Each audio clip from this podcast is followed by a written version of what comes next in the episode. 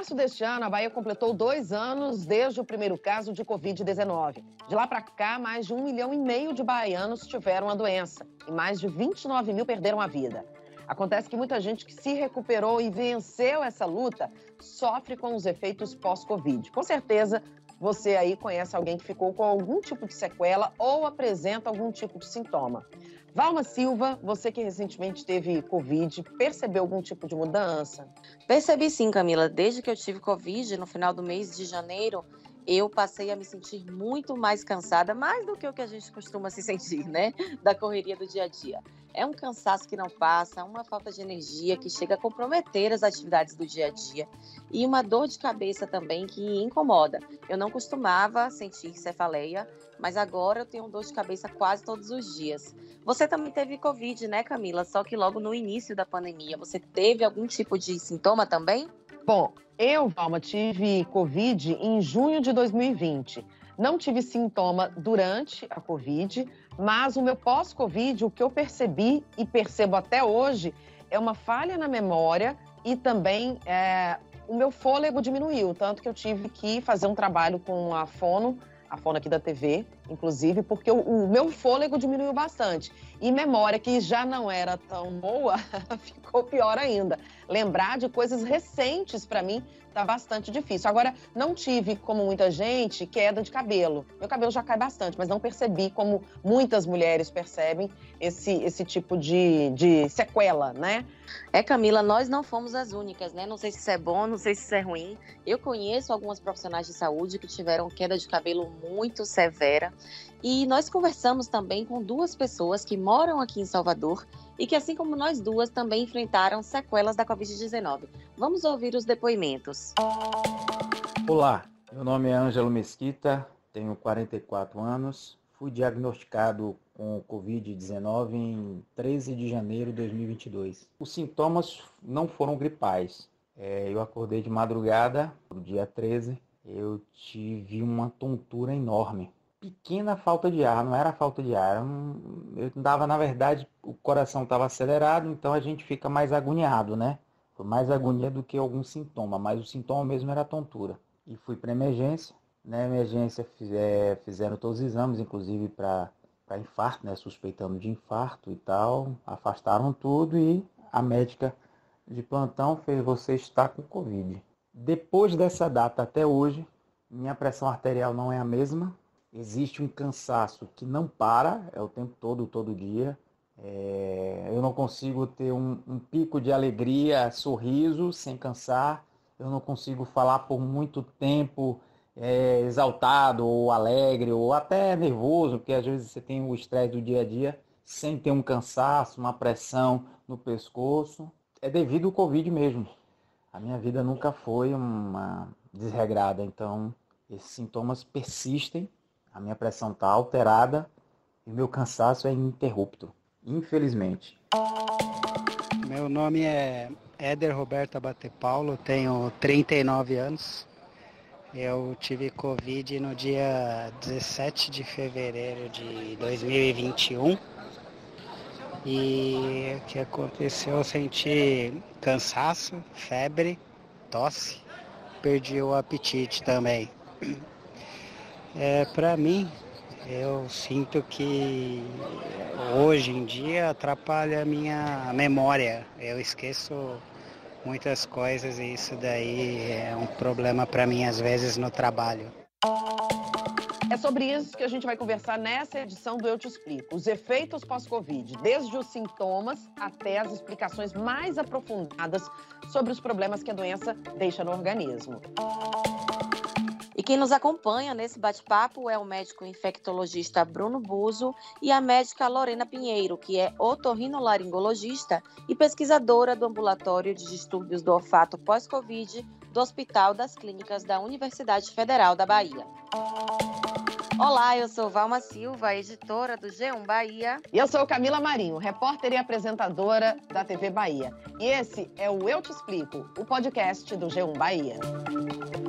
Bom, a gente começa com o doutor Bruno. Doutor, para dar início à nossa conversa, o que, que é a síndrome pós-Covid e de que maneira que ela ocorre?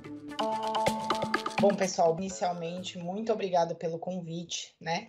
A síndrome pós-Covid é uma entidade clínica nova, né? Uma síndrome relativamente nova que foi descrita em abril de 2021 por múltiplos grupos dos Estados Unidos, onde se observou que pacientes que tiveram Covid-19 começaram a desenvolver aí diversas alterações cardiovasculares, neuropsiquiátricas, endócrinas, que possivelmente estariam relacionadas com o estado de inflamação aí induzido pela doença viral, né? Ela é uma doença relativamente recente, ou seja, a gente ainda tem pouco conhecimento sobre o seu tratamento, mas a gente já aprendeu muita coisa sobre rastreio de complicações pós-Covid nesse momento. Doutor, quais são as complicações, as alterações crônicas que a Covid-19 pode deixar no nosso organismo? Excelente pergunta, Valma. Diferentemente do que a maior parte da população acredita, a Covid não deixa só complicações pulmonares, né?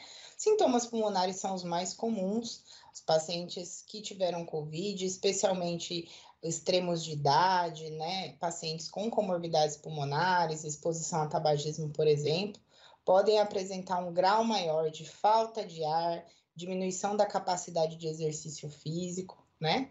E no consultório a gente vê várias alterações, não só tomográficas, mas também da parte de função pulmonar que pode ser alterada.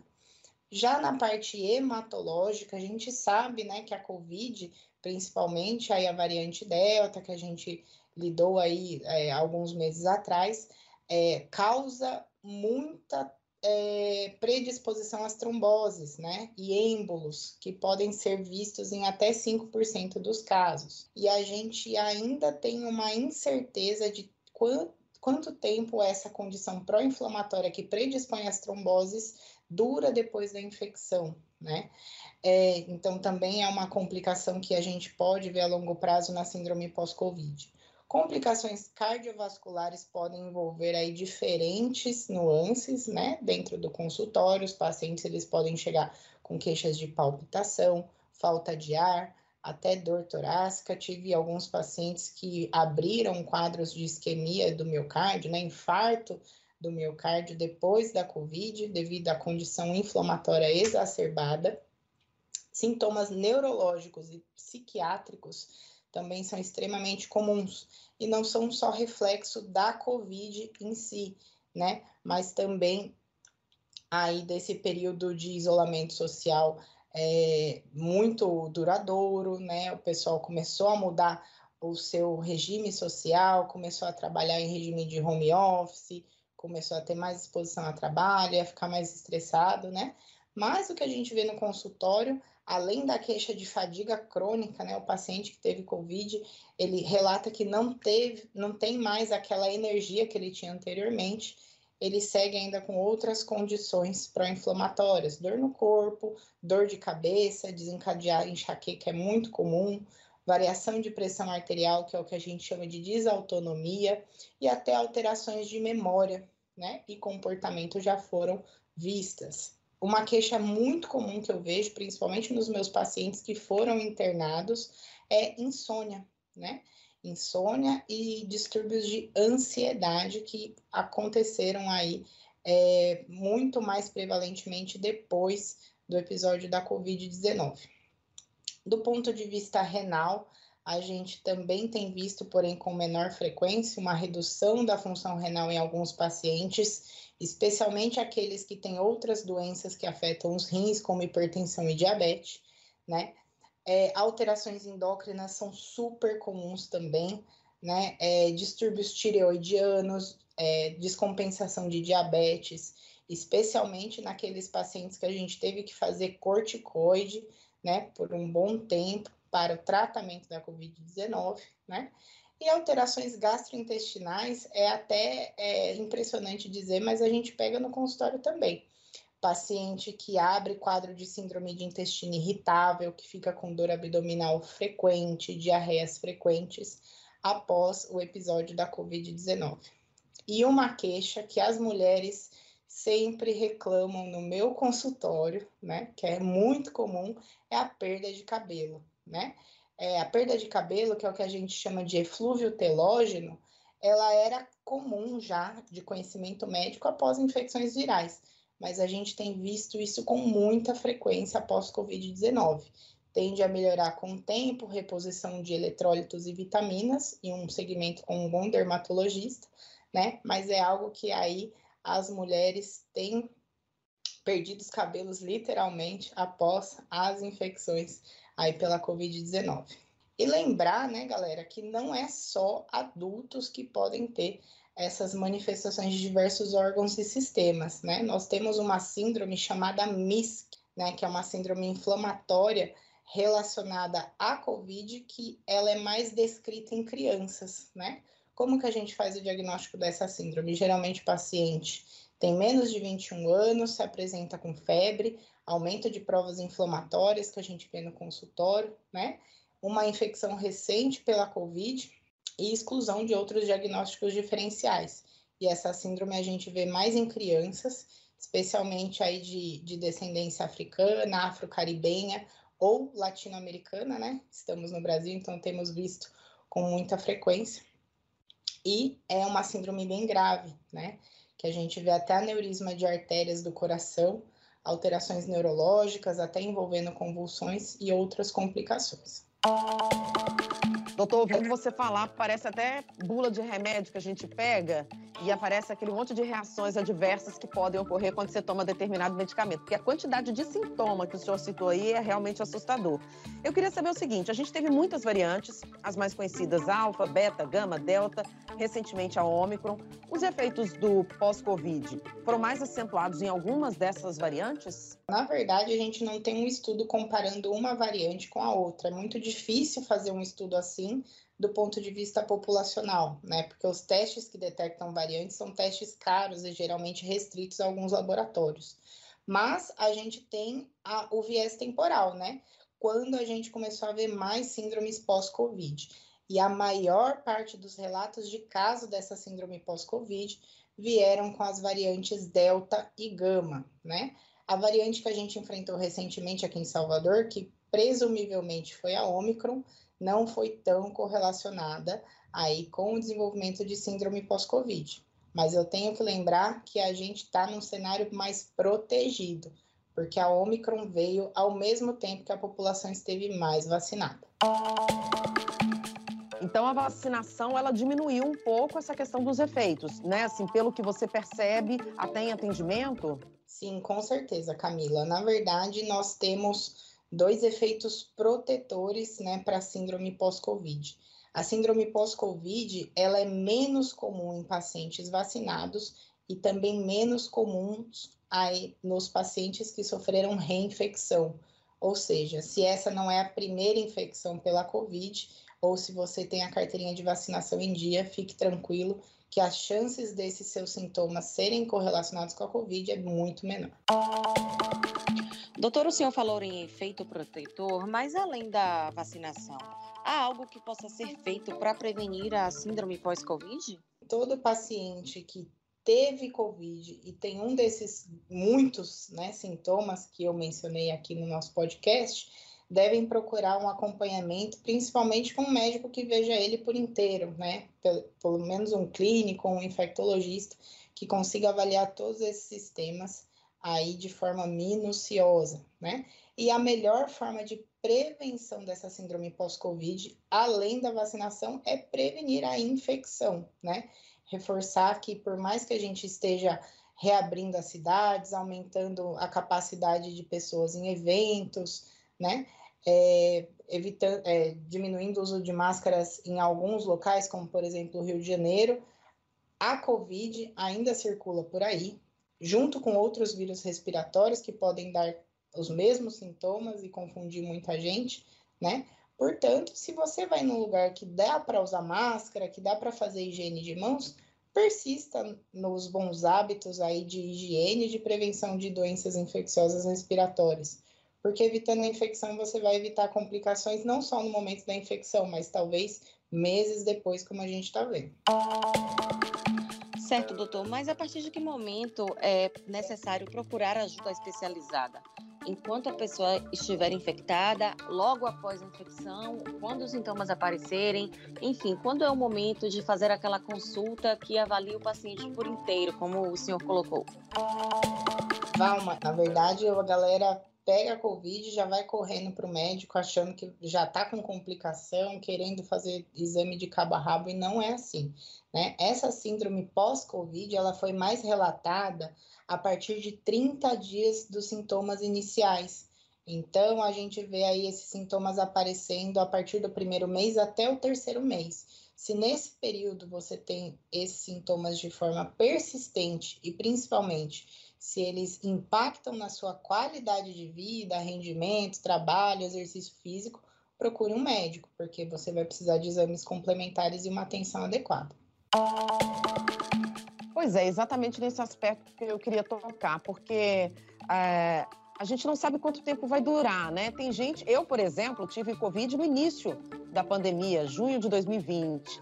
E apesar de não ter tido sintoma algum, eu percebi que depois a minha memória ficou um pouco afetada. Ou seja, eu já tenho dois anos praticamente que eu tive Covid e ainda percebo falhas na memória. Qual, o tempo médio de duração desses sintomas? Dá para dizer se eles são, é, alguns desses sintomas, desses efeitos, são irreversíveis ou não? Por exemplo, o caso de falha da memória? Ainda é muito cedo para dizer isso, Camila, porque querendo ou não, né, nós temos aí dois anos de experiência com Covid somente, né? Nós temos estudos que mostram que a perda de memória ou outras alterações de cognição, né, que não envolvem só memória, capacidade de linguagem, capacidade de realizar cálculos simples ou complexos, elas podem durar de três meses a 18 meses, que é o que a gente tem visto nos estudos, né? Então, é, para falar se isso vai ser reversível ou não, precisamos de mais tempo, porque algumas alterações cognitivas, né, elas podem é, se reverter aí a partir de dois, três anos de acompanhamento. E lembrar que o pessoal tem uma ideia muito equivocada, né, sobre essas alterações de memória. Não é o vírus em si que afeta o cérebro ou que destrói neurônio, alguma coisa do tipo. E sim algumas coisas que é, aconteceram durante o seu episódio de infecção que podem afetar o cérebro. Exemplo, internação prolongada, né, é, oxigênio reduzido no sangue durante muito tempo, pacientes que foram expostos a múltiplas drogas ou que foram envolvidos em ventilação mecânica. Tudo isso afeta o nosso cérebro e não somente o vírus, né? É, mas ainda é muito cedo para dizer se esses danos de memória são permanentes, Camila. Ou seja, doutor, quanto mais grave o quadro do paciente, maior é a possibilidade de ele desenvolver algum tipo de dano nesse sentido. Agora, usando a mim mesma como exemplo, eu tive Covid recentemente, no final do mês de janeiro. Simultaneamente tive gripe H3N2, ou seja, eu tive a chamada flurona. E desde então é um cansaço que eu sinto, é uma falta de energia que é uma coisa absurda. Uma dor no corpo que parece que eu levei uma surra de, de cansação. eu me sinto acabada, doutor. Eu queria saber se esse quadro de cansaço também pode perdurar tanto tempo quanto a questão de memória, ou se é mais rápido. Por favor, me diga que é mais rápido. a gente tem visto, na verdade, um quadro mais rápido para pessoas que tiveram florona, Valma. É, felizmente, aí no seu caso, né? É, mas para casos de infecção, é, principalmente não vacinados, exclusiva pelo SARS-CoV-2, né, que causa a COVID, nós temos visto queixas de cansaço crônico. E quando você vê cansaço crônico e não só dor no corpo, como você falou, é sempre importante procurar um médico, porque a gente que vai triar, né, se esse cansaço é alguma manifestação pulmonar, ou se é uma função cardíaca reduzida, ou se é algum problema endócrino que a gente se perdeu aí no meio do caminho e tem que diagnosticar. Por isso que é importante, porque uma simples queixa que é muito vaga para o médico, como cansaço, pode ser uma ponta do iceberg de manifestação de múltiplas coisas que podem estar acontecendo com você. Doutor, para a gente encerrar, você chegou a citar em um momento da entrevista sobre máscaras. É, no seu entendimento, é, estamos em vários lugares no Brasil já abolindo o uso das máscaras, inclusive ao ar livre. É, no seu entendimento, qual é o momento? Já podemos é, deixar de usar máscara ao ar livre, usar apenas em locais fechados? Quando seria esse momento? Na verdade, o corte para retornar à vida normal e parar de usar máscara aí no ambiente varia muito, né? Alguns é, países da Europa usam um corte de 80% de vacinação adequada da população, enquanto outros países são menos permissivos e pedem uma, uma cifra aí de 90% da população vacinada para a gente ser mais permissivo. Considerando que aqui em Salvador, né, nós temos mais de 90% da população com duas doses de vacina, né, é, isso seria plausível, porém eu tenho um pouco de receio ainda, porque só 50% da população recebeu a terceira dose, a dose de reforço, a dose que protege contra as variantes aí que atualmente estão circulando, né? É, eu acredito que a partir do momento que a gente conseguir cobrir a população com 70% de vacinados adequadamente, que a gente pode começar a flexibilizar essas coisas. Até porque Salvador, né, a gente vive numa cidade que vive de eventos. Então, se nós fecharmos os olhos para as complicações econômicas que a Covid pode trazer, a cidade morre também, né? Então, assim, é, acho que a partir da cifra de 70% de três doses, né, da população, a gente pode ser mais permissivo com esses critérios e acabar aí abolindo o uso de máscaras em locais livres, abertos, bem ventilados e particularizar o uso delas em locais fechados, locais de trabalho, escritórios, por exemplo, né? Até que a gente tenha 100% da população vacinada. Ok, doutor Bruno, muito obrigada. Sempre muito bom ter a sua participação aqui no Eu Te Explico. É bastante esclarecedor. Um excelente dia para o senhor. Obrigado, Camila. Obrigado, Valma. Um bom dia para vocês. A gente conversa agora com a doutora Lorena Pinheiro. Seja bem-vinda ao nosso podcast. Doutora, hoje há vários locais aqui em Salvador e em outras cidades do estado que tratam sintomas pós-Covid. Mas nós sabemos que o Hospital das Clínicas foi pioneiro nesse serviço, ainda em 2020, inaugurando um ambulatório específico para isso. Um ano e meio depois de funcionamento, quais são as maiores queixas que chegam no ambulatório? Quais são os efeitos mais comuns do pós-Covid? Oi, Valma. Os pacientes que procuram o ambulatório pós-Covid no Hospital das Clínicas aqui em Salvador, eles se queixam com muita frequência de distúrbios respiratórios, de falta de ar aos esforços Queixam-se também de fraqueza, dores nas articulações, dores musculares, alterações cognitivas, de raciocínio, memória, e uma boa parte deles também é acometido de distúrbios de olfato após essa infecção por Covid-19. Que tipo de tratamento que é oferecido aí no ambulatório?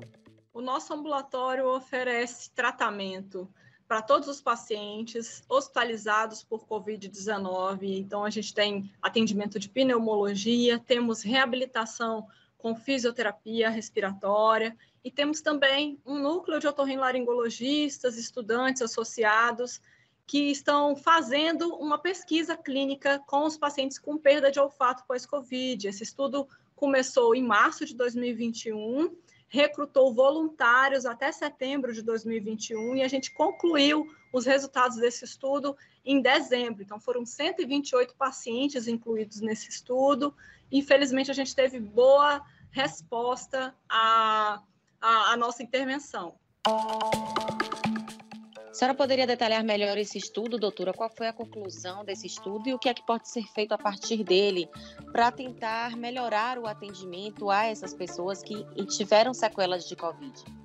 Quando a pandemia surgiu, lá no início de 2020, foi decretada a pandemia pela OMS, pouco se tinha de, de conhecimento prático é, sobre distúrbios de olfato. Isso não era tão frequente na nossa prática de otorrinolaringologia. Quero dizer o seguinte, que muito a gente avançou por conta da pandemia, porque o distúrbio de olfato veio e a gente teve que estudar, se debruçar e levantar artigos e estudos para oferecer os melhores tratamentos para o paciente.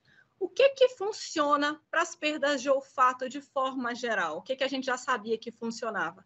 Treinamento olfatório é a grande ferramenta, é, um, consiste num protocolo estruturado de, de essências. Então, o paciente é oferecido, é orientado a se expor a uma sequência de essências que são rosa, cravo, limão e eucalipto por 10 segundos duas vezes ao dia, por um período de tempo. Então, esse tratamento não pode ser é, por menos tempo do que dois, três meses. A partir dessa comparação, antes e depois, a gente percebeu, através de um teste objetivo do olfato, que os pacientes tiveram boa melhora na função olfatória, com menos distúrbios de distorção olfatória, que a gente chama tecnicamente de parosmia, que impacta bastante também na qualidade de vida dos pacientes. Para fazer esse estudo, foi preciso dividir os pacientes em dois grupos, então 128 pacientes atendidos foram divididos em dois grupos de 64 pacientes cada uma. O primeiro grupo recebeu treinamento olfatório com placebo oral, e o segundo grupo recebeu treinamento olfatório com ácido alfa-lipóico, uma medicação oral. Porque o nosso conhecimento de antes da pandemia já tinha evidências positivas para certas drogas orais. Então, corticóide oral pode ter benefício em uma certa fase do tratamento dos pacientes, ácido alfa-lipoico, ômega 3. Existem algumas medicações orais que podem nos ajudar e outras medicações tópicas nasais também nos ajudam a tratar aquela consequência que o SARS-CoV-2 deixou ou deixa no tecido olfatório do paciente. Você falou desse estudo específico com relação ao olfato, a paladar, quer dizer, mais ao olfato, né? Essa era uma questão muito comum no início da Covid-19. Ainda hoje a gente vê esses sintomas, mas muito mais a questão de cansaço, de falha de memória. Também há estudos nesse sentido, por exemplo, é, das diferenças das variantes em sintomas pós-Covid, no que vocês perceberam lá no ambulatório? Sim, Camila, existem existe outros estudos correndo lá no ambulatório e tem um estudo principal que é um estudo descritivo sobre quais são os principais sintomas apresentados pelos pacientes. E sabe o que é interessante que a gente percebeu, e já tem estudos mostrando, a vacinação impactou bastante na redução das sequelas pós-Covid, sabe? Então, a gente tinha um cenário em 2020, 2021, e agora, 2022, a gente está num outro momento, considerando que uma boa parte da população já está com duas ou três doses de imunização. Isso teve bastante impacto na redução das sequelas pós-Covid. Olha que interessante, que coisa boa, né? Imagino, doutora, também que esses pacientes chegam ao ambulatório com um psicológico bastante prejudicado, abalado, né? Porque além da luta para sobreviver à doença, sobretudo para os que ficaram hospitalizados, Imagine também a dificuldade no dia a dia de você não sentir o gosto de alguns alimentos, não sentir o cheiro das coisas. Vocês também têm esse tratamento psicológico? Qual é o encaminhamento dado para esses pacientes que também apresentam essa demanda? A gente tem observado sim, Valma, um, uma frequência de depressão nos nossos pacientes, de tristeza, de melancolia, porque o olfato traz um impacto muito importante para a qualidade de vida. Ele é um sentido intimamente ligado ao sistema límbico, das emoções, das integrações, das vivências. E perder isso, deixar de acessar isso por meio do olfato, deixa o paciente muito vulnerável. E a gente oferece, de alguma forma, é, é uma, é uma rede de assistência, a gente encaminha esse paciente para acompanhamento psicológico quando a gente percebe que essa questão psicológica está atrapalhando o dia a dia do paciente. Doutora Lorena, muito obrigada pelas informações, pela participação aqui no podcast Eu Te Explico. Um ótimo dia para a senhora. Obrigada, gente. Bom dia. Para você que nos acompanhou até aqui, muito obrigada pela sua companhia nesta edição do podcast Eu Te Explico e um alerta. Use máscara, mantenha o seu calendário vacinal atualizado, mantenha a higiene das mãos. Vamos nos afastar completamente do coronavírus. Se cuida! Um beijo e até a próxima! Eu te explico o podcast do G1 Bahia. Apresentação: Valma Silva e Camila Marinho. Produção e coordenação: Éder Luiz Santana. Edição: Rodolfo Lisboa. Gerente de jornalismo Ana Raquel Copete.